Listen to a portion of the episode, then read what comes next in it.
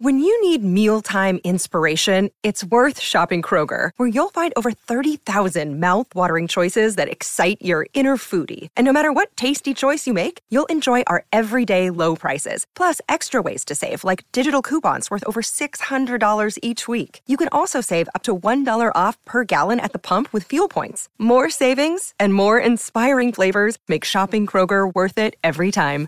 Kroger, fresh for everyone. Fuel restrictions apply. Bischof Uerde, Sajonia, 29 de abril 1925. Son aproximadamente las 3 de la tarde de un día encapotado y tormentoso. Mientras el cartero Johannes Fassol hace su diario recorrido, a lo lejos se escucha uno que otro trueno apagado. Súbitamente, todo el cielo se ilumina por la caída de un rayo, y cuando Fassol levanta la vista, observa algo muy curioso. Se trata de un objeto que desciende desde lo alto y a primera vista recuerda a un barril de cerveza, solo que en este caso no es de madera, sino muy luminoso. Cuando finalmente llega al piso, parece rebotar, y más asombroso aún esa aparición resplandeciente cada vez que lo hace se va acercando más y más hacia él. Al ver cómo aquella aparición lumínica, que ya no era cilíndrica sino esférica, continuaba aproximándose, Fasol se detuvo, pero sólo por unos instantes, ya que presa de un pavor atávico, soltó el saco de cuero donde llevaba la correspondencia y echó a correr en dirección contraria.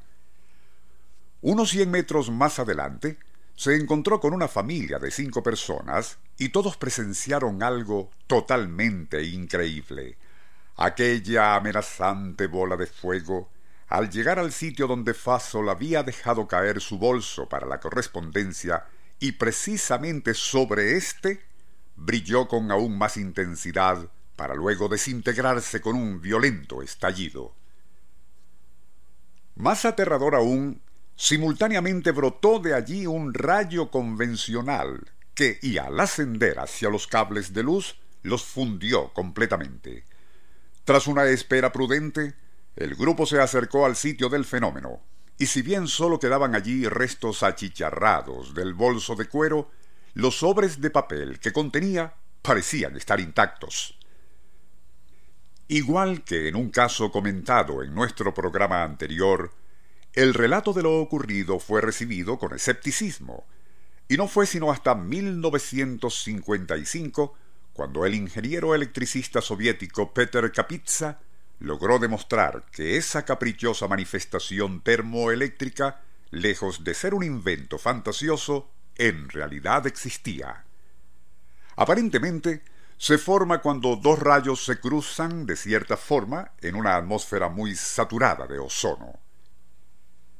La fenomenología electromagnética así generada provoca una cascada de iones que por alguna extraña razón adopta la forma esférica.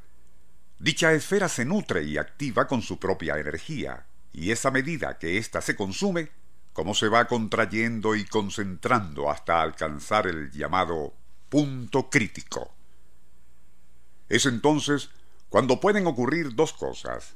Una, se reduce hasta convertirse en un punto luminoso, tal como hacían los televisores antiguos cuando eran apagados, o puede estallar liberando toda la energía que le queda en fracciones de segundos.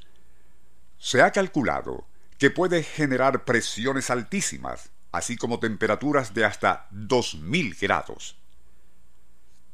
El sabio francés Flammarion reportó un caso en el cual una esfera incandescente abrió un agujero en la pared de una casa.